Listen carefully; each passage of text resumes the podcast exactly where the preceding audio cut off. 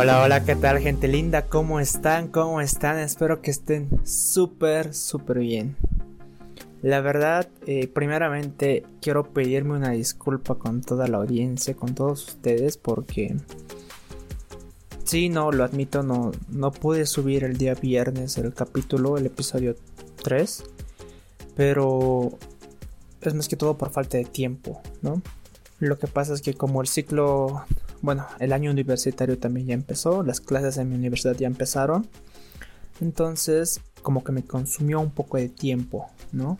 Y es un poco complicado porque por el momento en el equipo de bolivianos de cambio solamente estoy yo.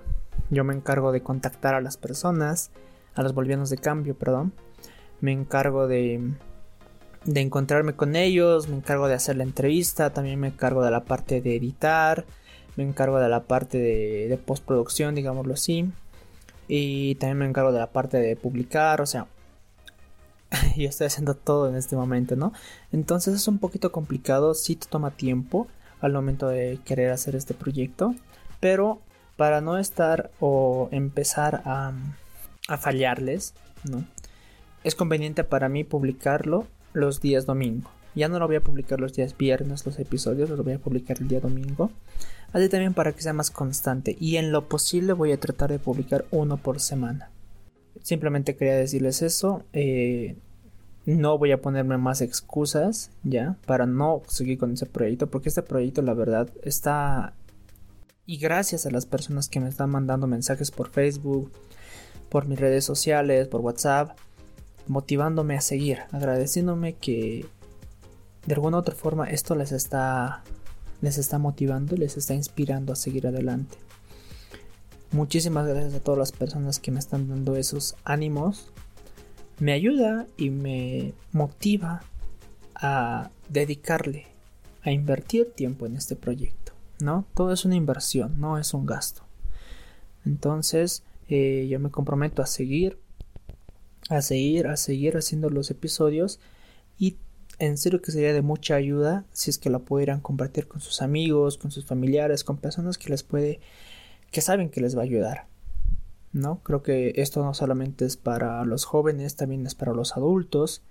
Y, y eso, gente, muchísimas, muchísimas gracias. Estoy muy feliz con este proyecto, con este programa y con los resultados que estamos logrando generar, ¿no? Pero bueno, Después de toda esa introducción, esa, esa primera parte, creo que llegó el momento de presentar a la invitada especial de este tercer episodio. Es una emprendedora, ya, admirable. Porque, como siempre he dicho, y también nace Bolivianos de Cambio de, de esta simple idea de que a veces te sientes más identificado con los fracasos que con los éxitos. Es tan importante que una persona no solo muestre, no solamente se muestre como, como una persona que ha llegado a la cima de la montaña, sino es interesante ver todo el recorrido que hay, porque en el recorrido, en los fracasos, hay muchas más lecciones, muchas más lecciones de vida, lecciones empresariales, en todo, en toda área. Y cuando terminé de entrevistar a Cecilia, la verdad me pareció una historia sorprendente. Cecilia Jauregui es la gerente general de InnovaPlast y las lecciones de vida, tanto empresariales para los emprendedores junior, em, son muy ciertas. No, yo considero que todo lo que nos ha hablado Cecilia es lo que pasa en la vida. Y todos esos aprendizajes que ella tiene por más de 7 años de experiencia, hemos tratado de resumirlo en 30 minutos de entrevista. Perdón, en una hora de entrevista, una hora un poco más. Algo que destaco mucho de, de Cecilia es que ella tiene muy definido su porqué.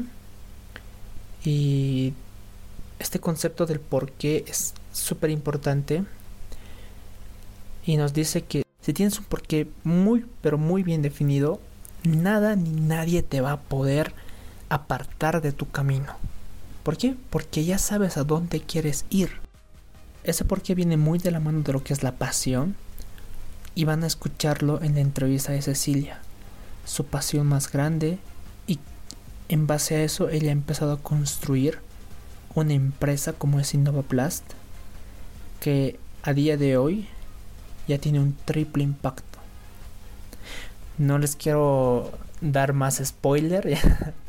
Espero que disfruten esta entrevista. Espero que la que lo disfruten y no se olviden de seguirnos por nuestras redes sociales, por la página oficial de, Facebook del programa, que es Bolivianos de Cambio. También por, por mis redes sociales, facebook.com slash luisjqr y también por Instagram, arroba luis jqr. Y nada gente, disfrútenlo y empezamos. Dejemos que ella se presente y ¿Qué tal Cecilia? Es un placer tenerte en el programa. Y cuéntanos quién eres y qué estás haciendo actualmente. Muchísimas gracias Luis a ti por la oportunidad que me das de poder eh, compartir un poco mis experiencias y compartir qué soy, quién soy y qué es lo que hago.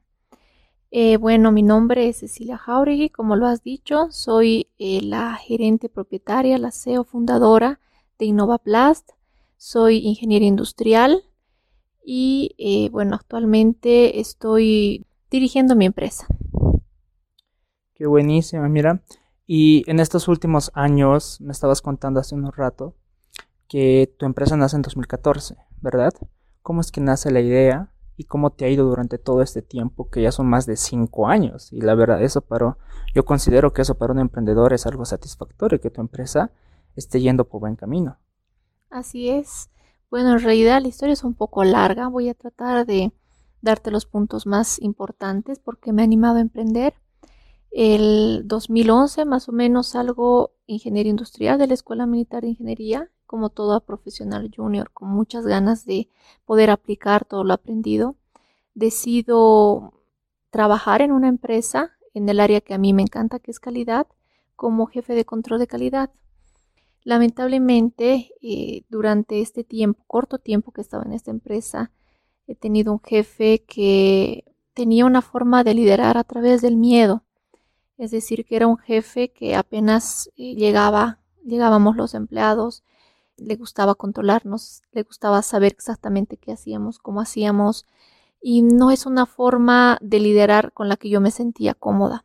Todo lo contrario, he sentido mucha desmotivación, Apenas llegaba al trabajo ya me quería ir, no me sentía cómoda, me sentía una esclava corporativa, no era feliz con lo que estaba haciendo, pese a que era el área que yo me había especializado. Eh, lamentablemente, después de un tiempo decido renunciar. Cuando pregunto a mis compañeros de la universidad cómo la estaban pasando en su trabajo, ellos estaban pagando su derecho de piso, ¿no? Que es lo que mayormente los profesionales juniors hacen cuando encuentran un trabajo, ¿no? Es trabajar arduamente hasta que te ganes el puesto, ¿no? Y posteriormente todo ya se pinta más bonito. Eh, lamentablemente yo no aguantaba, de hecho en estas circunstancias me llegaba a preguntar si realmente había elegido bien mi profesión, si era buena lo que, en lo que estaba haciendo, si realmente era buena profesional y decido renunciar. En mi siguiente trabajo encuentro una industria, una industria que se dedicaba a la producción de tubería, el politubo, y a mí me encanta, me encanta realmente la producción y me encantó lo que hacía esta empresa, porque lo que hacía era reciclar todo tipo de plástico y transformarlo en un producto amigable con el medio ambiente y además útil a la industria, ¿no? Como son las, los politubos. Eh, lamentablemente, meses después de que ingreso a esta empresa y te comento que esta industria se encontraba en más o menos llegando a Viacha. Yo vivo en Cotacota. Más o menos me tardaba como unas dos horas, dos horas y media en llegar y el horario de ingreso es 7 de la mañana como todas las industrias. Bueno, más o menos me tenía que ir de mi casa a 5 menos cuarto, 5 más tardar.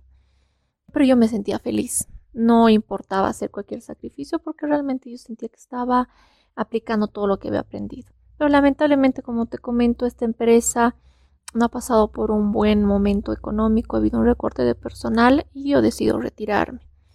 Y ya cuando decidí retirarme me sentía un poco frustrada, pensaba o tenía miedo a encontrar un nuevo trabajo, ya sea por el ambiente laboral o la parte económica de la empresa. Decido emprender, pero ya con esta idea que recojo de mi anterior experiencia de trabajo, con la idea de reciclar, no con la idea de ser politubo de igual igual que la anterior empresa, ¿no? Sino con la intención de reciclar, porque ahí me doy cuenta que realmente eh, mi trabajo se convertiría en un servicio a la sociedad, ¿no? Al poder reducir los niveles de contaminación. Entonces, con cero de dinero, lamentablemente, porque no, no tenía nada ahorrado, pero sí tenía eh, la idea clara de lo que quería hacer, comienzo con las actividades productivas, ¿no? La idea que tenía era en un terreno que tengo, bueno, que mi papá tiene en Sencata, acopiar todo tipo de plástico y separarlo, porque hay más de seis tipos de plástico y cada plástico tiene su propia industria. Entonces la idea que teníamos era acopiar todos los plásticos que la gente desecha como residuos, separarlos y venderlos. Esa era la, la idea inicial, ¿no? Entonces comenzamos a hacer eso pero luego me doy cuenta que no es suficiente y no es muy rentable solo hacer esto. Necesitaba maquinaria industrial para poder procesar el plástico. Es así que mediante un préstamo bancario que mis papás me ayudan a obtenerlo y obviamente presentando un proyecto al banco, saco mi primer crédito bancario una tasa de interés muy elevada porque lamentablemente yo no tenía aportes a las AFPs ni cajas ni ningún documento que pueda avalar que tenía capacidad de pago. Es por eso que el interés en ese tipo de bancos que sí te apoyan y, te dan el dinero pronto para emprendedores, pero la tasa un poquito es más elevada. Entonces decido hacerme el, este préstamo bancario y comprarme el primer, mi primera máquina, que es un molino. Entonces eh, llegaba el plástico, por ejemplo, recogíamos botellas PET. La botella PET, la tapita, corresponde a un plástico llamado polipropileno y con eso se hace cintas o sunchos, cintas de embalaje. Entonces lo vendíamos para la empresa que hace eso. La tapa, la etiqueta de la botella sirve para hacer tuberías, politubo. Entonces lo sacábamos y lo vendíamos a esta empresa. Y el PET sirve para hacer nuevamente botellas PET. Entonces lo molíamos y lo vendíamos molido a la, a la industria que así lo requiere, ¿no? Entonces hemos comenzado así, revendiendo el plástico y posteriormente dándole un proceso primario al plástico para venderlo como materia prima. Vaya, mira, yo me imagino que debió ser un poquito de miedo sacar un préstamo tan alto, con un interés muy alto, para empezar tu emprendimiento, pero me alegra mucho que, que lo hayas hecho y eso también lo, dije, lo dijo Fabi en el anterior podcast, que es saltar a lo desconocido. Algo que recalco mucho de lo que acabas de decir es, primero, no te has enamorado, digamos, del dinero. Por eso en tu primer empleo, cuando has visto que tú no crecías como persona, que tú simplemente te has estancado en la empresa, tú decides renunciar. Y creo que eso es muy importante para todo emprendedor, básicamente para cualquier persona, que si siente que no está siendo feliz, que si no está, siendo, si no está buscando o trabajando en lo que le apasiona, es mejor levantar la mano y decir, sabes que yo quiero crecer, yo quiero ser más de lo que soy aquí y adiós. Y también recalco que decías jefe. Y eso es importante porque últimamente ese concepto de jefe como que ya tiene que irse al pasado. Tiene que ser ahora líder, ¿no? Tiene que ser un líder. Y creo que eso es lo que tú has aplicado en tu empresa y es por eso que te está yendo bien. Sí, así es. Y como bien lo dices, creo que hay diferentes motivaciones para que un emprendedor o para que una persona decida emprender. Y creo que la razón fundamental debería ser porque el propósito de su empresa está alineado con el propósito personal que él tiene. Creo que esa es la mayor motivación y de hecho hay muchas más posibilidades de que tu emprendimiento tenga éxito si realmente lo que estás haciendo también te va a llevar a realizarte como persona, como ser humano, como profesional. Por ejemplo, en el caso mío, paralelo a que estaba estudiando ingeniería industrial, estaba estudiando también, actualmente sigo estudiando em, filosofía oriental y occidental, que toca y llega mucho a la parte de la espiritualidad. Y recuerdo más o menos el, por los años 2012, 2013, pertenecía a un grupo llamado Los Hijos del Fin del Mundo. Los Hijos del Fin del Mundo eran una pareja de jóvenes que habían hecho un documental. Esta pareja viajaba a diferentes países buscando formas alternativas amigables con el medio ambiente para vivir.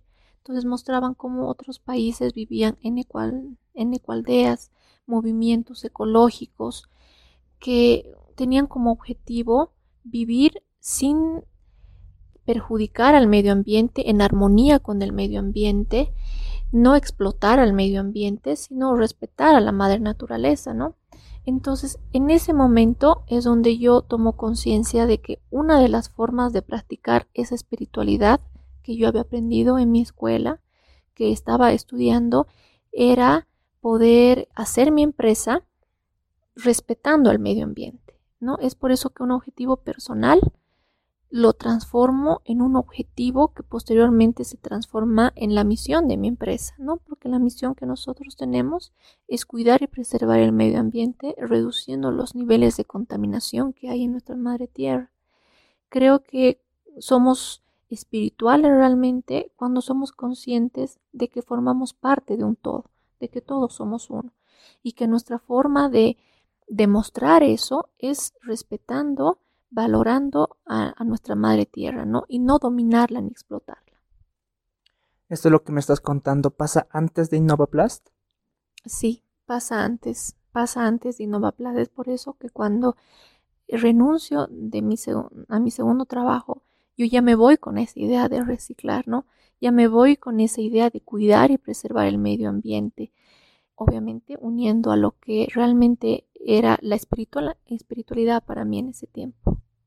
Increíble, porque esto viene muy de la mano de lo que es Connecting the Dots, que lo dijo Steve Jobs, que es en algún punto todo lo que estás haciendo, todo lo que le estás dedicando tiempo, en todo lo que estás invirtiendo, a largo, largo, largo plazo, puede que todos esos puntos separados vayan uniéndose, ¿no? Entonces, tú empezaste buscando tu pasión y al final eso se convirtió en tu emprendimiento. O sea, es como que puntos separados y poco a poco empezaron a unirse, ¿no? Eso la verdad me, me alegra mucho porque últimamente el ecosistema emprendedor tiene que ser así, tiene que estar enfocado a las ODS, a los Objetivos de Desarrollo Sostenible, a una visión ya no simplemente de extraer dinero, sino de aportar. Y si en el camino puedes de ese aporte recibir algo, claro, eso trata una empresa. Qué bien, me alegra mucho, la verdad, esta, esta entrevista. Estamos empezando muy bien.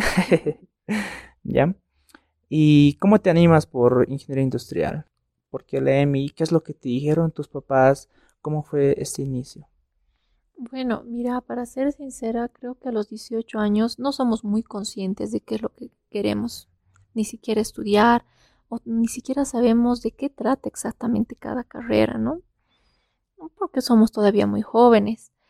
Recuerdo en el último año del colegio yo tenía la certeza de que iba a estudiar filosofía. Quería estudiar filosofía como carrera en la Universidad Mayor de San Andrés, pero luego también por algunos consejos de mi familia, de mis papás, me doy cuenta que lamentablemente estas carreras no son muy bien pagadas.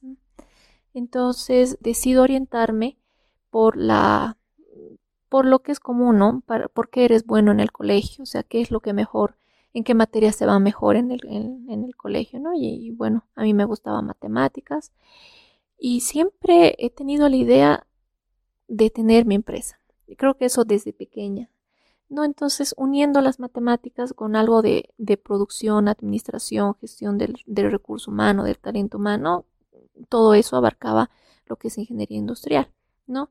Entonces eh, decido elegir de esta forma mi carrera y la Escuela Militar de Ingeniería porque, bueno, aunque no tengo ninguna, ningún familiar militar, la disciplina creo que es algo que es un valor que el emprendedor, el empresario tiene que tener. Entonces era algo que tenía un plus más porque la, la disciplina, ¿no? Entonces, eh, precisamente eh, habían algunas ofertas que había visto en el internet y decido postularme y pasar los prefacultativos y bueno, ya había ingresado a la universidad. Vaya, eso sí que es algo interesante lo que me estás contando. Durante tu etapa en la universidad, ¿cómo fue?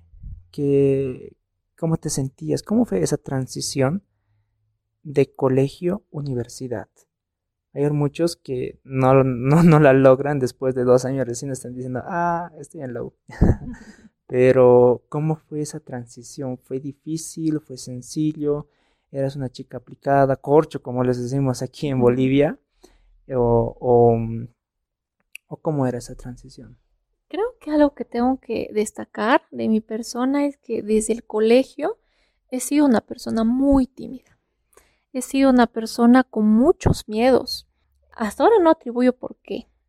Tal vez papás sobreprotectores o, no tengo más conocimiento de por qué me tenía tanto miedo. Recuerdo que en el kinder yo no quería quedarme sola. Mi mamá tenía que quedarse a mi lado. Los primeros días en el colegio pasaba lo mismo, como que no me podía ambientar. Una persona súper introvertida, tímida, de bajo perfil. Eh, sí era aplicada en el colegio, más en el colegio que en la universidad. Me gustaba mucho aprender lo que a mí me gustaba o me ponía aplicada en lo que a mí me gustaba o en lo que consideraba que a mí me iba a servir en lo posterior. Como que era muy selectiva, que realmente quería estudiar y que no, que solamente quería pasar la materia. Pero después, en la transición de salir de la universidad, estar en los trabajos y luego ser emprendedora, em, me doy cuenta que el miedo en mi vida sigue presente.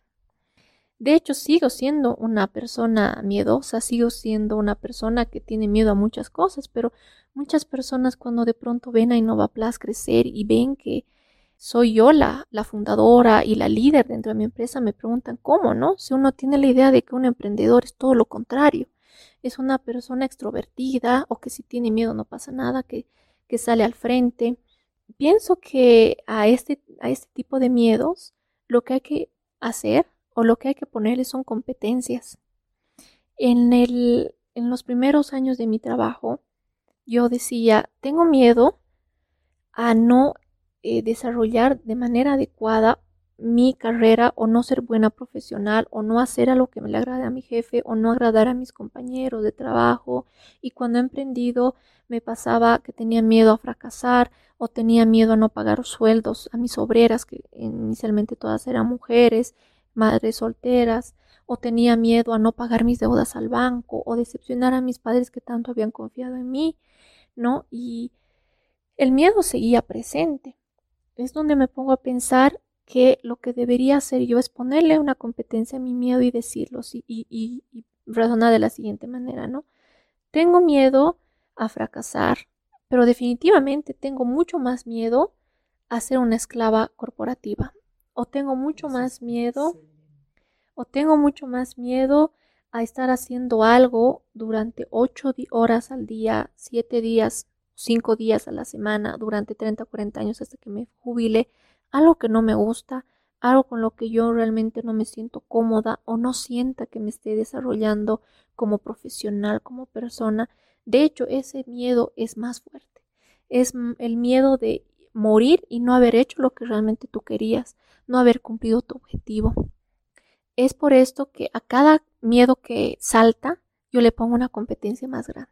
Y esa competencia esa forma de pensar lo voy transformando en motivación, en motivación diaria. Y eso es lo que me anima a ser ahora una persona valiente. Mira, te comento que justo el día de ayer escuché el consejo que nos acabas de dar. Agarra tu miedo actual y compáralo con un miedo mucho más grande a largo plazo. ¿Cuál duele más? Obviamente va a doler el miedo más grande. ¿En serio quieres seguir teniendo miedo?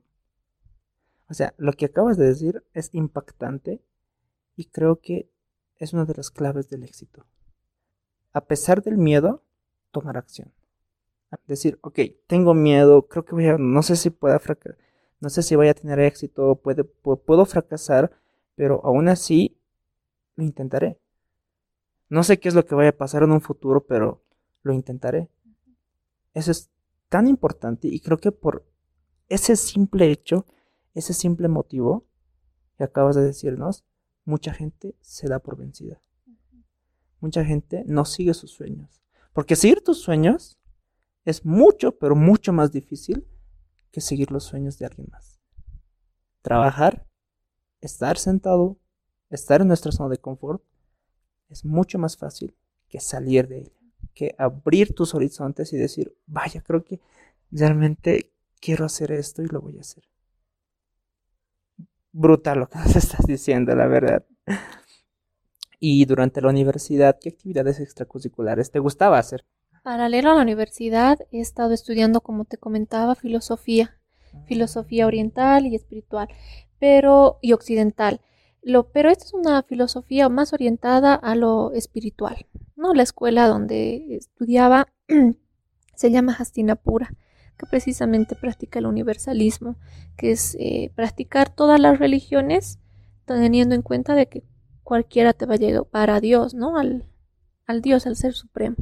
Entonces practicamos mucho el desapego, desapego del ego, el autoconocimiento, ese tipo de cosas siempre me ha gustado desde, desde el colegio, ¿no? El tema de la religión en el colegio, me acuerdo que era presidente de la pastoral, ya en la, en la universidad no he dejado esta, esta vocación que siento. Oye, bonito, súper bonito. Y cuando les comentaste a tus papás que ibas a emprender y que querías un crédito, ¿qué es lo que te dijeron? ¿Cuál fue su reacción? porque me imagino que hay muchos padres que no están tan habituados al tema del banco, que aún te tienen un poquito de miedo a sacar dinero y un poquito más de miedo al interés, ¿no? Entonces, ¿qué es lo que te dijeron? ¿Te apoyaron totalmente? ¿O en un principio era de poquito parale, digamos? ¿Cómo fue su reacción? Te cuento que vengo de una familia bastante conservadora. De hecho, mis papás son muy mayores. Me han tenido cuando ellos ya estaban por los 40 años. Entonces, los dos son profesionales en el área de la salud. Ellos, como su familia también, o como tal vez de la época, son personas que piensan que todo lo que se gana es a base de esfuerzo. Y en realidad es así. ¿no? Pero ellos tienen una formación de ser, por ejemplo, los mejores alumnos del colegio, para ser los mejores alumnos de la universidad, para ser luego buenos empleados. Y siendo excelentes empleados, ni siquiera jefes empleados, puedan tener ingresos y eso les permita tener calidad de vida, ¿no? Ellos vienen de esa forma tradicional de pensar, porque las familias también que ellos tienen piensan de la misma manera y no está mal, es una forma de pensar. Entonces, ellos me siempre estaban enfocados en que sea buena alumna y posiblemente buena empleada. Cuando yo les comento que quiero ser emprendedora y que obviamente necesito dinero para emprender y que como no tengo, tengo que hacer un préstamo bancario, ellos obviamente como cualquier padre se asustan. Se asustan porque, siendo sinceros, emprender en nuestro país es complicado. Hay mucho riesgo al fracaso, hay mucho riesgo de fracasar hay muchas probabilidades de fracasar. Y estar comprometidos con una institución financiera que, financiera que luego puede embargarte o quitarte las cosas que has dado como prenda, es todavía más complicado, ¿no? Entonces la primera reacción de ellos es una negativa. No querían que me haga préstamos bancarios. No querían, de hecho, que emprenda por la incertidumbre que, corre el emprendedor, ¿no? Y había una creencia hace tiempo, hace los 5 o 6 años cuando decidí emprender, no sé si sigue vigente, pero cuando uno decidía emprender, parecía que no era buen profesional o parecía que no se estaba acomodando a las exigencias de un trabajo formal o parecía que era flojo. ¿No? O, había esa idea, esa, esa, percepción, por lo menos en mi familia había sentido eso, no quiere emprender, seguramente no es acostumbrado a trabajar ocho horas, o seguramente no puede, o no es buen, o no es capaz de hacer lo que le piden en su trabajo, ¿no? Como que había ese, esa creencia. Ahora ha cambiado completamente. Pero obviamente eh, mis papás mm, al principio no, estado, no han estado tan de acuerdo de que yo emprenda. Pero cuando una persona está tan motivada como en mi caso, cuando sabe qué es lo que va a hacer, cuando está convencida y tiene la pasión, esa famosa pasión del emprendedor, creo que es capaz de convencer a cualquiera. Y así ha ocurrido, ¿no? He convencido a mis papás y también he convencido al banco que me pueda dar mi primer préstamo bancario. Hasta ahora tengo seis préstamos. Mira, creo que lo que más destaco de lo que dices es tener un porqué bien definido. Porque si no tienes un porqué bien definido, en el camino al primer obstáculo, chao. ¿Por qué estoy empezando a estudiar esto? ¿Por qué estoy empezando a emprender esto? Si lo tienes bien, pero bien definido, ah, ya. Entonces, sí, anímate. Porque si lo tienes bien definido, no vas a renunciar fácilmente. No lo vas a hacer. ¿No? Entonces, eh, eso es súper importante. Incluso puedes llegar a cambiar las creencias de otras personas. Eso es sorprendente. Porque cambiar una creencia, algo que tú has vivido con esa creencia toda tu vida, cambiarla es muy, pero muy difícil. Pero si tienes pasión y sobre todo si tienes, si tienes un porqué bien definido, vaya, se puede lograr. Y mira, de un préstamo a seis préstamos. De un pequeño molino a hacer grandes cosas. Que ahorita nos vas a comentar qué es lo que está haciendo tu empresa actualmente. Eso también te quiero preguntar. y esto ya va un poquito más, eh, más allá, digamos. Era común ver, a las chicas emprender. Era común ver a las mujeres emprender. ¿Alguna vez te has sentido, no sé, digamos que discriminada? Y si es que ha sido así, ¿cómo ha sido ese, mm, cómo lo has afrontado? Sí, te comento que hay mujeres emprendedoras. De hecho, yo pertenezco a un grupo de mujeres emprendedoras, doy charlas para mujeres emprendedoras. Eh, ahora sí es común. Tal vez cuando he comenzado no era, no era tan común, pero lo que era más raro todavía es que una mujer lleva adelante un emprendimiento industrial. Porque hay mujeres que llevan emprendimientos para servicios, por ejemplo, o en el área de gastronomía. Pero ver a una mujer en el área industrial en mí hace seis años era un poco raro. Y sí, obviamente en la ciudad del Alto, que es donde actualmente desarrollamos las actividades, existe y se conserva como en nuestro país el machismo. Lamentablemente es un tema vigente, es una realidad y mm, sí se podría decir que he sentido un poco de discriminación, sobre todo con mis proveedores que como me veían joven y mujer no querían, no confiaban en que yo podría comprar la materia de la materia prima de forma continua o podía pagarles con o podía cumplirles con los pagos de manera formal eh, y también un poco en mis clientes, ¿no? Ver mujer en el área industrial, tal vez no entiende de máquinas, tal vez no entiende lo que está produciendo o me va a fallar. Entonces sí he sentido un poco esa incomodidad de, de ser mujer y trabajar en el área industrial y sobre todo en el alto. Vaya, pero creo que es importante, si hay un obstáculo, romperla. Nosotros tenemos que ser las primeras personas en romper esos, esos estereotipos. Y me, me agrada las personas que rompen estereotipos. Que rompen estereotipos. Y nosotros como bolivianos tenemos que ser los primeros agentes en romper todos los estereotipos para lograr conseguir nuestros sueños. Eso es lo que me acabas de decir, es muy importante porque estoy seguro que hay muchas personas, eh, incluyendo mujeres, que se van a sentir identificadas con tu historia y, y bueno, pues hay que darles un poquito de motivación para que sigan adelante y jamás, jamás, jamás dejen de lado sus sueños. Y quisiera acotar algo. Pienso que una forma de enfrentar, afrontar esto es demostrar que somos capaces. Porque cuando de pronto das un producto de calidad, eres cumplido con tiempos de entrega, por ejemplo, en mi caso, ganas la confianza. No importa si eres hombre o mujer, ¿no? Lo importante es demostrar en cancha que puedes ofrecer productos de calidad y un servicio de calidad también y ser serio y responsable con el trabajo que estás haciendo. Eso es increíble porque tienes que demostrar que realmente estás preparada o preparado. Eso es súper importante. Al momento de elaborar tu o de sacar InnovaPlast, ¿qué falencias has visto? que, porque en esos tiempos estoy seguro que el tema de reciclaje era aún mucho menos impactante como lo es ahora. Entonces, ¿qué falencias has visto tanto con tus proveedores o con la sociedad en sí o con el mundo empresarial? Bueno, al principio eh, te comento que como no tenía mucho capital, la persona que iba a recoger, operaba y se encargaba de la administración era yo. Entonces, hemos comenzado hace unos años con un proyecto muy, pero muy interesante, que era el reciclaje de los envases de suero de los hospitales. Prácticamente iba con mi camión, que lo manejaba mi tío, y yo con mi overall recogía el, envase, los envases de suero, que para mí eran materia prima de excelente calidad. Pero a vista de la gente, yo estaba recogiendo la basura. Y es verdad, estaba recogiendo los, residuos del hospital, ¿no? Pero no se veía muy bien que una persona profesional eh, que había estudiado ingeniería, que esté con su veloz recogiendo la basura.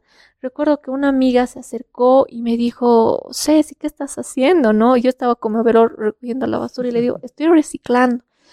Pero mm, he visto en su expresión una, una especie de pena, ¿no? Hacia mi persona, de que realmente tal vez no había conseguido trabajo, no tenía dinero, o, no me imagino qué habrá pensado esta amiga.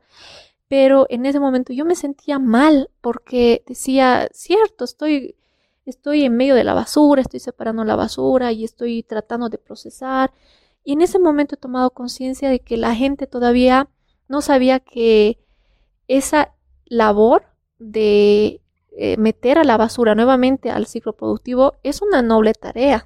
¿No? En ese momento también los clientes cuando les iba a ofrecer materia prima reciclada, ellos tenían cierto rechazo porque tienen la idea de que reciclar o sacar un producto reciclado es basura o no puede tener estándares de calidad. Entonces los clientes dicen, ¿es reciclado? Ah, no, no, yo no quiero, yo quiero trabajar solo con materia prima virgen no siendo conscientes de que una materia prima virgen que es extraída del petróleo, como es el caso del, plástico, contamina más el medio ambiente, además que estamos explotando un recurso limitado como es el petróleo, ¿no? Entonces, esa visión de esa época de que reciclar era un trabajo que no era bien pagado o, o para gente que finalmente va al basurero y está separando la basura, no era reconocido, ¿no? Trabajar con materia prima reciclada, como te digo, no era de calidad y nadie quería tener. Pasan los años y la gente va tomando conciencia y de pronto todas las empresas y grandes empresas, como te comentaba, ahora quieren sus bolsas con material reciclado porque saben que están ayudando al medio ambiente. Y de pronto una empresa como la mía que estaba en medio de la basura, porque así trabajamos los primeros años, en medio de la basura, con olores característicos de la basura, eh, como que no era reconocida o como que los vecinos nos, nos tachaban de que estamos contaminando más bien eh, la cuadra, cómo esa visión cambia y ahora la empresa, mi empresa Innova Placers, ha sido reconocida incluso internacionalmente, ¿no? Cómo es que la gente va tomando conciencia de que esta labor realmente aporta al cuidado de, nuestro medio ambiente. Claro, y mira, esto se complementa muy bien con, el concepto que decíamos hace un rato, que es el por qué. Estoy seguro que si no tenías un porqué muy definido, tal vez te hubieras puesto a pensar y decir, creo que no lo estoy haciendo bien, ¿no? Entonces, esos pequeños tips, gente, tienen que como que grabárselo en la mente porque es súper importante, ¿no? Y hasta el momento, hasta ahora, hasta el día de esta grabación, ¿qué situaciones realmente han marcado tu vida? La primera creo que ha sido estudiar ingeniería industrial, que es algo que me ha dado las herramientas para poder aplicar, llevar a la práctica lo que realmente yo quería hacer entrar a mi escuela de espiritualidad, asistir a los hijos del fin del mundo, a esta agrupación, donde realmente he podido tener idea de que en otros países la gente se estaba preocupando por vivir amigablemente con el medio ambiente, entrar a mi segundo trabajo, de hecho que ha sido donde he podido aterrizar de mejor manera la idea de, de empresa que quería hacer. Luego, como te comentaba, durante a lo largo de estos casi seis años han habido empresas, personas que me han cerrado las puertas. Eso me ha animado a hacerlo todo por mi cuenta, por cuenta propia. Y eso me ha ayudado a que, me ha ayudado a superarme, me ha ayudado a demostrar que yo puedo hacerlo sin la ayuda de otras personas en algunos casos. Y me ha ayudado a tener ese sentido de autosuficiencia que antes pensaba que, que, no lo tenía, ¿no? Que tenía que hacer determinada cosa con la ayuda de otras personas, ¿no? Cuando te dicen no, no te queda otra idea de que otra opción de, hacerlo tú sola. Y ahí te das cuenta realmente las capacidades que tienes y la fuerza que tienes. Otra cosa eh, que me ha ayudado bastante y que ha sido un tropiezo, de hecho, ha sido pagar las cuotas a los bancos. Porque no siempre el emprendedor tiene el dinero cuando toca pagar al banco. La vida del emprendedor es una montaña rusa, subidas, bajadas, de pronto te puede ir muy bien este mes, pero el próximo mes no tienes ni para pagar el sueldo, peor cuotas eh, bancarias, ¿no? Creo que el banco siempre ha estado sobre mí desde que he comenzado.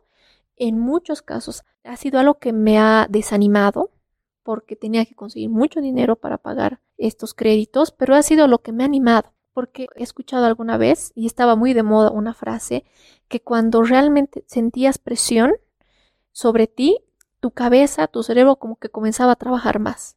Y para mí eso ha sido pagar mis cotas al banco, ¿no? Como que mañana tengo que pagar y hago lo que sea para pagar y, consigo como sea y hago lo que sea. Y en eso entonces he visto nuevas formas de generar dinero. Es lo que me ha presionado, te podría decir, ¿no? Y que me ha ayudado a, a que mi empresa también crezca indirectamente. Vaya, creo que es importante ver eh, cada obstáculo, cada mm, bache, digámoslo así, no como una forma de desanimarnos, sino como una forma de decir, ok, aquí hay un problema, me calmaré y buscaré soluciones para solucionar este problema. Y mira, te cuento que no nunca ha sido una opción para mí dejar de emprender. Jamás, o sea, no lo tenía ni como opción.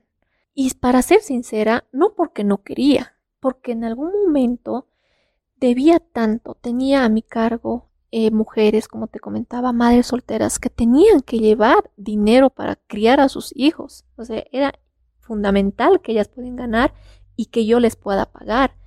Entonces, en algún momento, sí uno piensa dejarlo todo, pero en mi caso no era una opción porque no podía dejar mis cuotas bancarias eran tan elevadas que definitivamente renunciando y buscando trabajo no podía saldar al banco, ¿no? Entonces eso ha sido algo que me ha y que me sigue manteniendo, ¿no? Pagarle al banco, obviamente ahora ya ha crecido, se ha convertido, tengo más fuerza, ¿no? Porque estoy haciendo lo que me gusta y todo eso, ¿no? está excelente, pero obviamente inicialmente el banco ha sido un motor que me ha, que me ha empujado para arriba. Vaya, eso, eso sí que es súper importante. Y tal vez nos podrías comentar algún problema y cómo lo has solucionado. Mira, más que contarte un problema, eh, te cuento un accidente que he, tenido. Eh, recuerdo que yo tengo una máquina extrusora, que es donde se funde el plástico más o menos a 200 grados. Esta máquina se tiene que encender dos horas antes de poder arrancarla, porque necesita calentarse para que llegue a la temperatura. Recuerdo que ese día tenía que entregar un pedido tenía que cobrar, tenía que pagar a mis obreras y tenía que pagar al banco. Lamentablemente mis obreras no habían podido encender la máquina 6 de la mañana para poder arrancarla 8. Hemos llegado todas a las 8 y la máquina estaba fría. Recuerdo que he renegado tanto porque iba a fallar con los pagos que decidí calentar la máquina en menos tiempo. Y esa ha sido mi lógica, obviamente una lógica que no era válida. Ponerle como 400 grados de temperatura a toda la máquina para no calentar en tanto tiempo, calentar media hora, una hora y arrancar lo más antes posible. En esa época estaba yo operando esa máquina. Cuando enciendo la máquina, el plástico sale como líquido, con una presión tan grande que llega a mi mano. Obviamente había sometido a mi máquina y al plástico a más de 300 grados. El plástico se había fundido completamente. Cuando operé, cuando apreté el, botón de encender, el plástico ha salido disparando. Gracias a Dios no ha llegado a mi cara, ha llegado a mi mano. Mala práctica como industrial no tener los EPPs, los equipos de protección personal, no tenía guantes, el plástico se había quedado colado a mi mano. En mi desesperación, porque me estaba quemando todo el brazo, meto mi mano al agua para que me alivie. Pero lo que hice ha sido plastificar el plástico, hacer que se endure el plástico en mi piel. Eso me ha causado un dolor en todo el cuerpo. Obviamente ese día no hemos trabajado. Tenía que ir al hospital urgente para que me puedan quitar el plástico. He tenido una quemadura muy severa, he tenido operaciones para que después no queden cicatrices tan feas en mi mano, pero eso me ha enseñado algo, porque el emprendedor es autodidacta, no tiene jefe, no tiene alguien que le diga esto está mal, haz así, o tienes que ir por este camino, o no hay un jefe que te motive, no, si cumples tanto te voy a dar más de más tu sueldo, te voy a incrementar, no hay jefes, no hay nadie que te guíe, ¿no? Entonces uno mismo tiene que automotivarse. Con esto he aprendido que todo tiene un tiempo, que nueve mamás no pueden hacer a un bebé en un mes, que hay que esperar los nueve meses a que todo, que hay una época donde se tiene que sembrar. Tal vez no vas a ver nada porque todo está debajo la tierra y dentro de un tiempo verás tu planta, tu árbol crecer, pero durante ese tiempo de la, de la siembra tienes que tener paciencia y tienes que saber esperar. Así como en máquina yo tenía que esperar el tiempo, esas dos, dos horas y media, no importa, para luego comenzar a producir, me daba cuenta también que mi vida como emprendedora, algunas cosas, por más esfuerzo que yo le metía, no veía los resultados, ¿no? Pero tenía en cuenta que tenía que esperar para recién ver los resultados, ¿no? Y no acelerarme. Es a lo que he aprendido con este accidente. Vaya, eso sí que es importante, lo que nos dices es increíble. Y también algo que puedo recalcar de la experiencia que nos cuentas es que no ser tan reactivo. Mejor, eh, si hay un problema, tratar de asimilar el problema y decir, me calmaré, pensaré con la cabeza en fría, como decimos aquí en Bolivia, y recién buscar soluciones. Porque a veces cuando estás medio desesperado, como que piensas que algo está bien, pero al final está mal, ¿no? Entonces hay que, lo que nos dices es súper importante, no ser reactivo y esperar, esperar y respetar el tiempo y el proceso, ¿no? Hay que respetar el tiempo y el proceso. Esto está, siendo tremendo porque ya nos has dado más una visión no tanto de vida, sino también una visión empresarial, una visión como emprendedor y ese es el ecosistema que nosotros últimamente estamos fomentando aquí en Bolivia, ¿no? O sea, toda Bolivia está fomentando el ecosistema del emprendedor. Y lo que tú nos estás dando son tips que con tu experiencia de más de 5 años lo has resumido en 30 minutos. y vaya que está, siendo brutal esta, esta entrevista. Em, ¿Qué problemas, ya, evitarías sabiendo lo que sabes ahora, con toda tu experiencia, con todas las cosas que has vivido, con este pequeño accidente que acabas de contarnos, ¿qué problemas evitarías?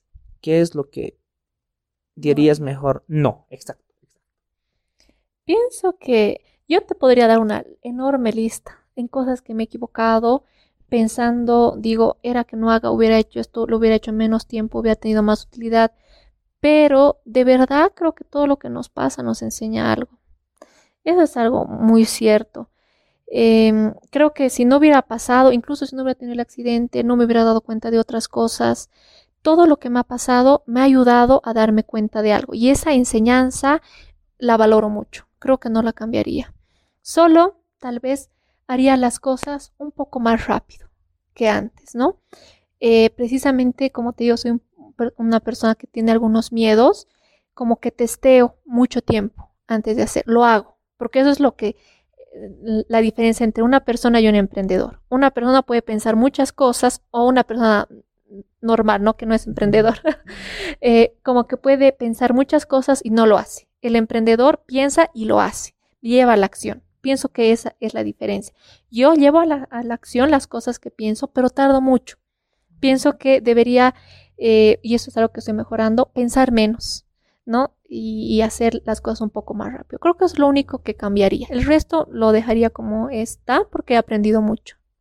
Claro, creo que es importante que de cada obstáculo sacar un aprendizaje, ¿no? Porque si no, vamos a, vamos a seguir cometiendo los mismos errores, los mismos errores, pasar por el mismo bache y hasta que aprendamos realmente que no tenemos que hacer eso y hay que ser eficientes y eficaces también.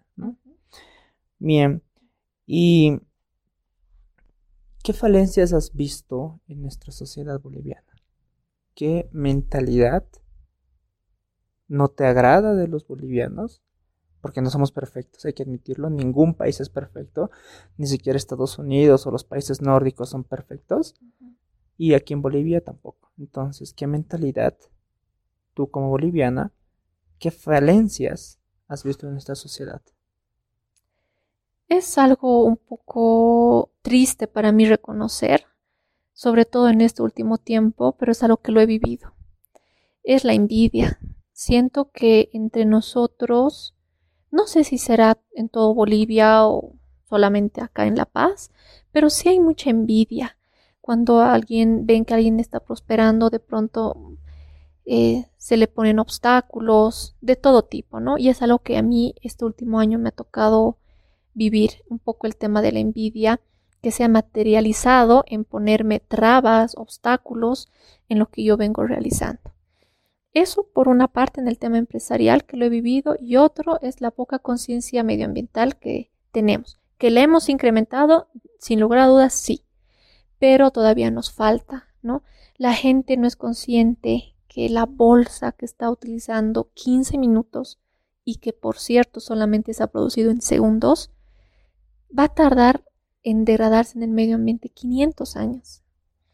No, y sin, sin un poco de conciencia, tiran esta basura, ni siquiera la separan de otros residuos para que por lo menos empresas como la nuestra puedan darles un proceso, sino que mezclan todo tipo de basura y lo botan al relleno sanitario. Esa falta de conciencia en, la separación de sus residuos o utilizar indiscriminadamente las bolsas o todo tipo de plásticos, ¿no? Mira, he estado en la feria FIPAS hace unos meses y hay empresas que te dan, por ejemplo, el vino te ofrecen en estos bajitos súper mm, chiquitos, ¿no? Tú tomas, pues, ¿en cuántos segundos será? Ya, digamos 15 segundos, ¿no? Y botas ese vasito. El vasito se va a quedar 500 años y tú has tomado en menos de 15 segundos, ¿no? Entonces, esa, esa poca conciencia medioambiental que tenemos es algo que realmente nos va a llevar a una contaminación mucho más severa que la que ahora hemos tenido. Sí, lo que nos dices es muy cierto porque no somos conscientes, como tú dices, no somos conscientes del daño que estamos provocando, no a corto plazo. A corto plazo todo va a estar bien, de que un año, dos años tal vez, va a seguir bien. Pero de aquí a 10 años, 20 años, tus hijos, mis hijos, ellos son los que van a sufrir las consecuencias. ¿no? Tenemos que ser un poquito más conscientes por esa parte y decir, ¿sabes qué? Esto a mí no me va a afectar, pero a mis hijos, a los hijos de mi amigo, o sea, ellos sí les va a afectar ellos son los que van a sufrir, ellos son los que van a, como se dice, pagar los platos rotos. Bueno, Ceci, entonces mm, ya está un poquito más entrando a lo que es el tema de tu empresa, que realmente me parece muy impactante, InnovaPlast.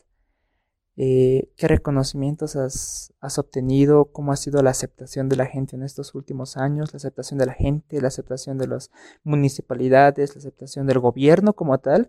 Y sería súper genial si nos cuentas si ha tenido mucha aceptación a nivel internacional también. Bueno, te comento que mm, la gente ha tenido más conciencia del cuidado del medio ambiente después de lo que ha ocurrido con el relleno sanitario de Alpacoma, con el deslizamiento. Después de eso, como que la gente ha tenido más apertura a utilizar productos provenientes de material reciclado, a tener más cuidado con el medio ambiente separando sus residuos. Es por eso que también la alcaldía ha instalado las islas verdes y bueno, después de ese evento la gente nos ha buscado más, las empresas con responsabilidad ambiental nos han buscado más para adquirir nuestros productos. En cuanto a los premios, el 2016 hemos obtenido el premio como mejor emprendimiento en marcha otorgado por la Alcaldía de La Paz. El 2017 nos han dado el mayor galardón, la alcaldía, como es el reconocimiento a pequeña empresa líder paseña 2017. El mismo año, el Ministerio de Medio Ambiente y Agua nos da el premio al Consejo de Oro al Premio Nacional a la Excelencia para el Vivir Bien El 2018 hemos obtenido también un reconocimiento de la Alcaldía de La Paz como pequeña, como emprendimiento exitoso.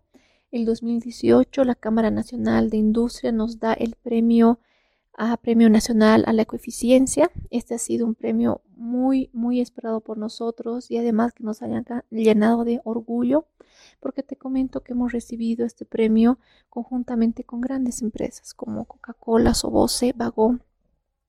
Recibir este premio eh, junto a empresas tan destacadas, tan grandes, ha sido realmente un aliciente grande a seguir adelante, a seguir luchando por, por la misión de nuestra empresa.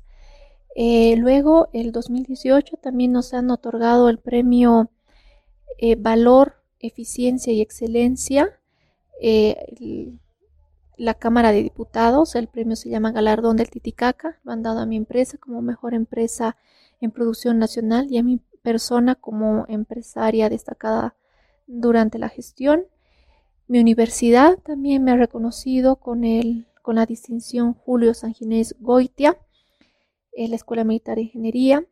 El 2018 también ha obtenido el premio como una de las 10 jóvenes sobresalientes de la ciudad de La Paz, los premios TOIP. El año pasado nos han dado, el 2019, nos han dado el Premio Nacional a la Excelencia para el Vivir Bien, también nuevamente la Cámara de, o perdón, el Ministerio de Medio Ambiente y Agua y creo que me han dado también dos distinciones, una en Francia, lamentablemente por tema de costos no he podido ir a recogerlo, era el premio a la calidad. El año pasado, de igual manera, en Brasil nos han otorgado un premio, pero por tema de costos no hemos podido recogerlo.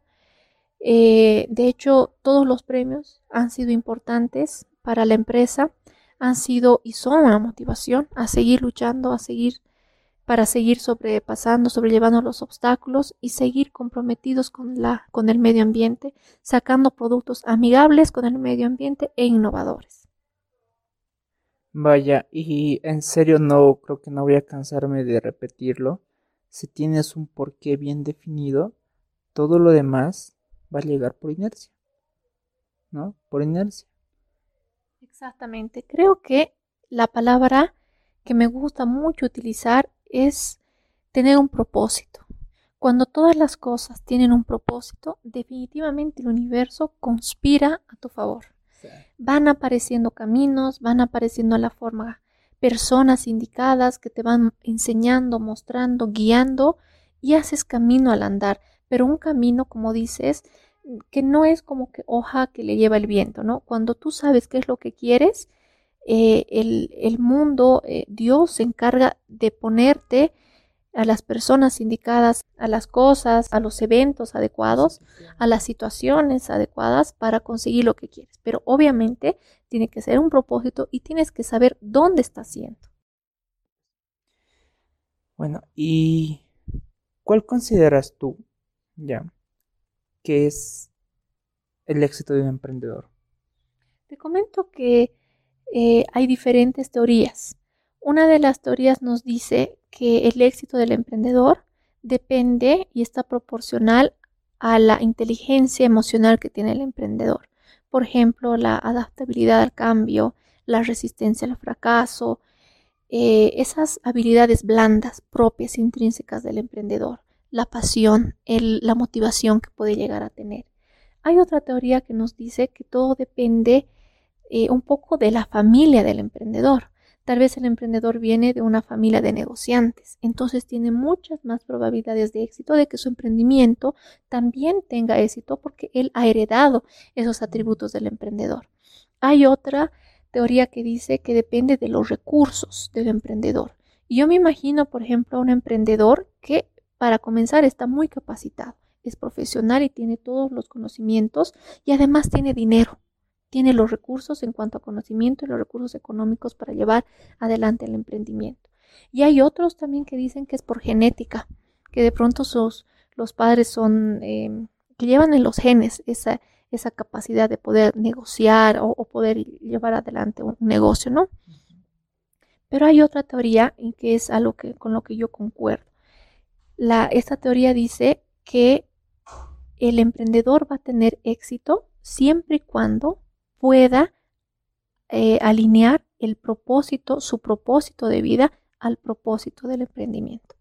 Definitivamente porque esto te va a llevar a hacer sacrificios grandes inicialmente por tu empresa. Sacrificios tan grandes que no vas a reconocer las horas de trabajo de las horas de que realmente lo que, lo que te está gusta, lo que te gusta hacer. No hay una diferencia entre lo que te gusta hacer y el trabajo. Es exactamente lo mismo. Esa teoría también nos dice que, bueno, eso no recomienda al emprendedor poder alinear su propósito de vida con el propósito de, su empresa. Y no simplemente el hecho de ganar dinero, porque en los primeros años lo que menos se hace es ganar dinero para el emprendedor, ¿no? Y es algo que, a lo que yo, yo considero que todos los que queremos emprender deberíamos tomar en cuenta nuestro porqué y ver luego el porqué de la empresa. Y cuéntanos los últimos proyectos que has tenido de tu empresa, he estado viendo que has, has implementado un nuevo super proceso donde estás haciendo algo que tiene un impacto social y medioambiental súper, súper, súper grande. Cuéntanos un poquito más. Bueno, te cuento que eh, ahora no solamente estamos haciendo materia prima, nos hemos especializado en un tipo de plástico. Hemos comenzado antes con muchos plásticos, ahora solo trabajamos con el polietileno de baja densidad, que es el nylon. Eh, nosotros acopiamos, reciclamos, lo transformamos en materia prima y vendemos. Es así, esa es nuestra misión. En esta, en esa actividad hemos aterrizado. Eh, el anteaño pasado, en una charla que fui a dar precisamente a la Escuela Militar de Ingeniería, una alumna se acerca y me dice que quería hacer su tesis en bolsas biodegradables, bolsas que no contaminan el medio ambiente. A mí me ha parecido excelente. Hemos analizado un poco el tema de las bolsas biodegradables y hemos llegado a la conclusión de que lamentablemente por nuestra cultura que prefiere siempre los precios antes de que la calidad en, una, en, un, material, no se podía hacer una bolsa biodegradable. Una bolsa biodegradable propiamente dicha viene a partir de productos orgánicos que por una consecuencia lógica se van a degradar. Es decir, bolsas que están hechas a partir de maíz, de papa o de la pepa de la, de la palta, por ejemplo, como en, México, ¿no? Entonces, obviamente, si viene de un producto orgánico, se va a degradar en máximo eh, un año. A partir de los seis meses se comienza a degradar. Pero eh, el tema de costos para la producción de esta bolsa no es rentable. No es rentable para nuestra industria. Tampoco tenemos la suficiente tecnología para hacer esto. Entonces vimos otra opción, que eran las bolsas OXO biodegradables. Las bolsas OXO biodegradables, a diferencia de las biodegradables, son bolsas de plástico. Son bolsas de plástico, pero al momento de su producción se le añaden aditivos. Estos aditivos, ¿qué es lo que producen? Producen que la bolsa acelere su proceso de degradación, haciendo que no se degrade en 500 años, sino, según la teoría, 10 años. En los primeros dos años comienza el proceso de degradación. Entonces, para mí era una forma amigable de producir, una forma amigable de hacer bolsas, pero no bolsas convencionales. Es así que en, combinación con la Universidad Mayor de San Andrés, en acuerdo con la Universidad Mayor de San Andrés, decidimos hacer esta tesis. La universidad nos ha prestado sus laboratorios, donde ahí hemos podido hacer las pruebas para determinar que realmente existe una degradación más rápida en nuestras bolsas como y no como son en las bolsas convencionales. Entonces, acabamos la tesis, la alumna se gradúa y decidimos llevar esta tesis a la práctica.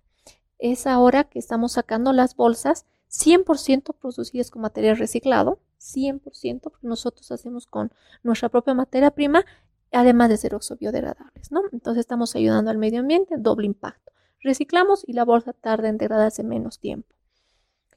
El año pasado decidimos ser una empresa de triple impacto. Una empresa de triple impacto es una empresa que no solamente vela por sus, por sus intereses económicos, porque obviamente la empresa tiene que ser rentable, es una empresa que es privada, no es una fundación.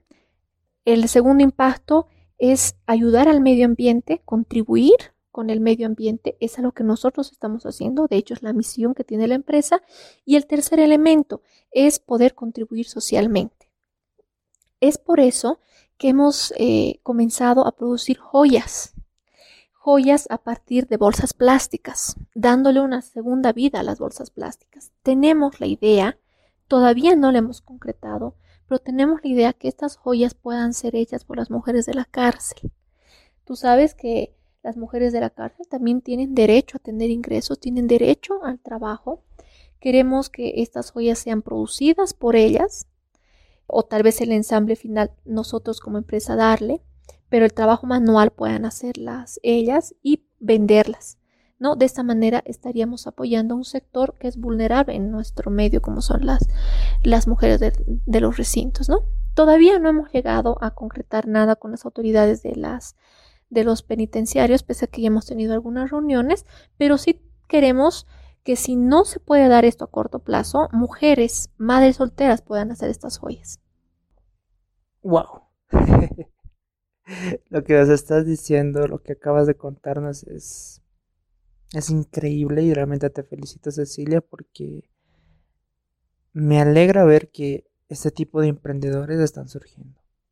Estas personas que no solamente velan por sus beneficios personales, sino por el, por el bien, por el bienestar de todo el ecosistema. ¿No? Eso es súper importante. Y nuevamente, gente, eh, los que están escuchando hasta este punto el podcast, en serio que es súper importante y ahorita lo acabamos de comprobar, el por qué. Un por qué bien definido. A lo que me estás contando, todo se está alineando con el por qué que tenías en un principio. Con tener un impacto medioambiental y ahora social. ¿No? Y esto sí que, en serio que es muy, muy impresionante, Cecilia, lo que nos estás contando. Y, muchísimas gracias por, todo ese tiempo que nos estás dedicando a, la audiencia como tal que está escuchando el podcast. Y, eso. Y bueno, ya para terminar, eh, hay unas últimas preguntas que te quiero hacer. Esta pregunta realmente, cuando a mí me la hicieron, ya en un podcast, me la hizo una amiga, realmente me hizo sentir bien, me hizo dar cuenta de muchas cosas. Y es, imagínate que estás caminando por la calle y de la nada ves un espejo. Y ese espejo es mágico y tú estás ahí reflejada en el espejo, pero con la Cecilia de 10 años. ¿Ya? Y de la nada esa Cecilia de 10 años sale del espejo y ahora está contigo. ¿Ya? Es una niña, como tú has dicho, un poco tímida. ¿Qué es lo que le dirías? Con la mujer valiente que eres ahora, con la mujer luchadora y emprendedora que te has vuelto, ¿qué es lo que le dirías a tu tú de 10 años? Eh, bueno, yo primero le abrazaría porque seguramente está teniendo miedo de algo. seguramente está con algún temor en la cabeza. Y le diría que todos los miedos están, como lo acabo de decir, solamente en la cabeza. Que creo que el mayor obstáculo que le va a tocar vivir en los siguientes años es quitarse esas taras mentales. Que, que lo va a lograr. Definitivamente es una persona con mucho potencial, que mm, le hace falta un poco de autoestima, siga adelante y que creo que no deje eso que mi familia y mis papás siempre me han inculcado, que es la humildad.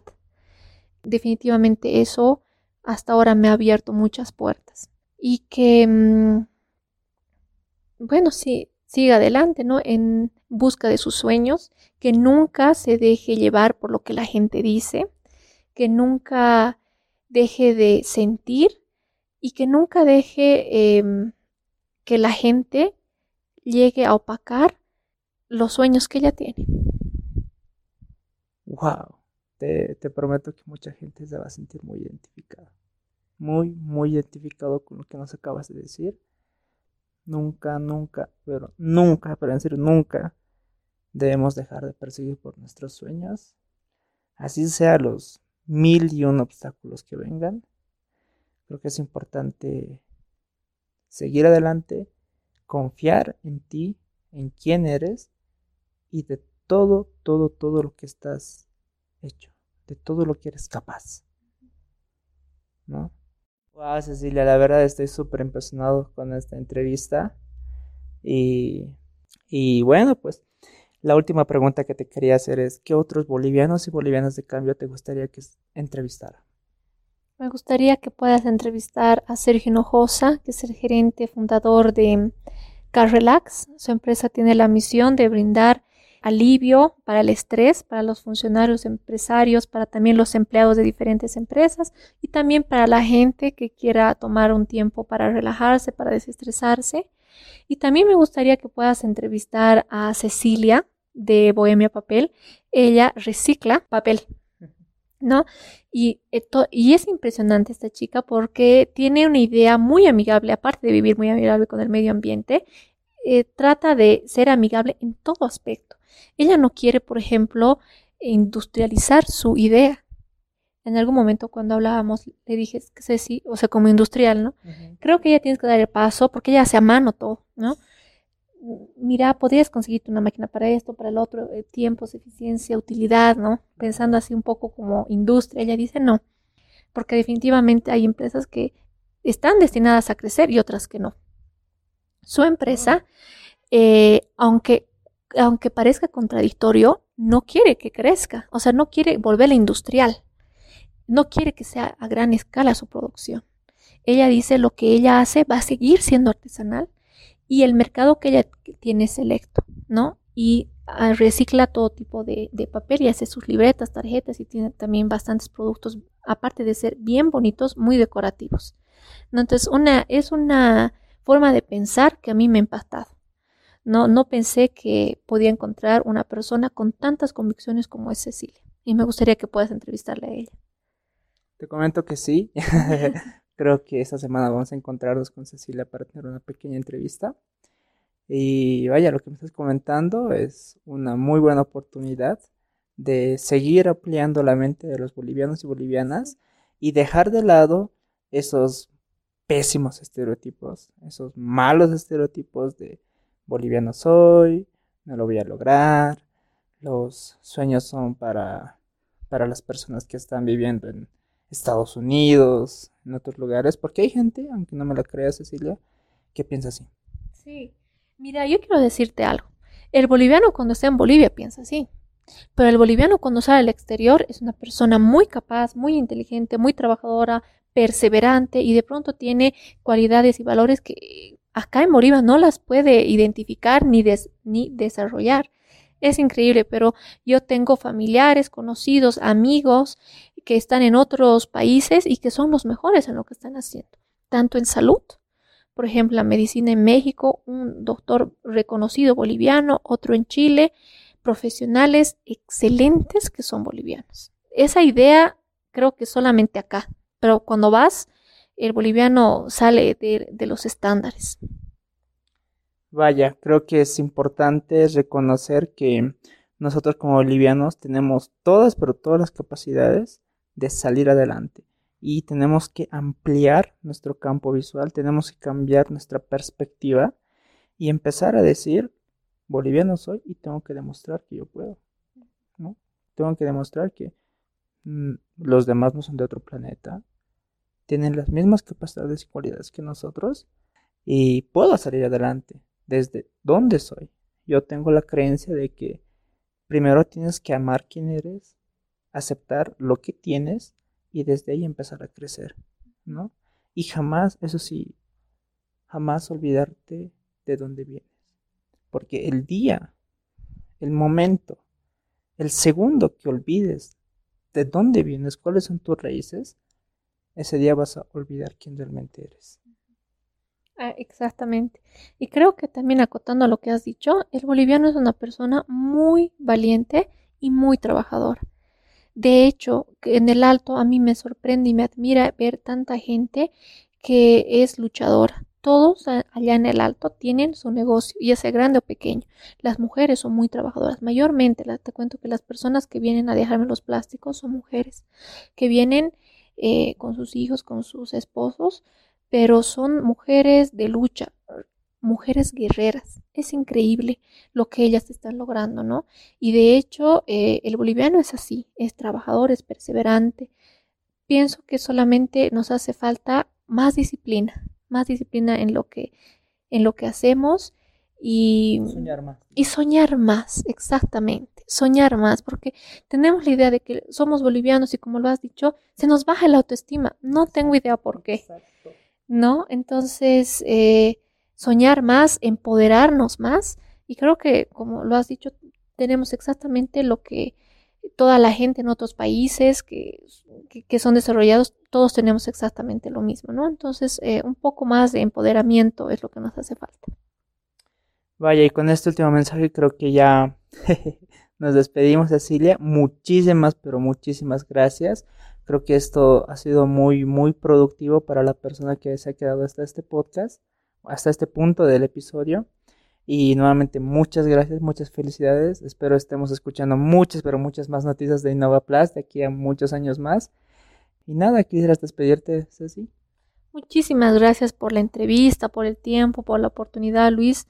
Realmente a mí me gusta, me ha gustado mucho esta entrevista y no solamente compartir contigo y con toda la gente que nos va a escuchar, sino también cuando uno se escucha, se da cuenta todo lo que ha ido pasando y es como un aliciente para seguir adelante y para seguir superando obstáculos y para seguir con la misma pasión y motivación.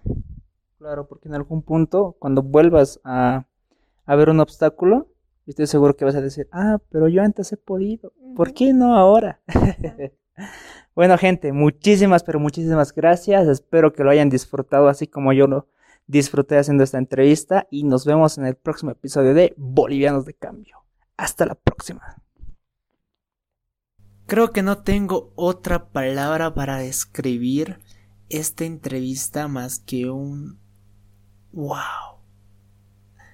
Porque bueno, como ya lo escucharon, gente, todo lo que dijo Cecilia, toda la historia que nos compartió es increíble. Espero que lo hayan disfrutado, espero que lo hayan que ha habido que, haya, que hayan aprendido algo más el día de hoy y lo apliquen en su vida como emprendedores o en su vida diaria. Muchísimas gracias y no se olviden darle like a nuestra página oficial de Facebook, Bolivianos de Cambio, también por mis redes sociales, facebook.com slash luisjqr y por mi Instagram, arroba luis barra baja jqr. Gracias, gracias, gracias y estamos en la próxima con más de su programa Bolivianos de Cambio. Cuídense y hasta la próxima gente.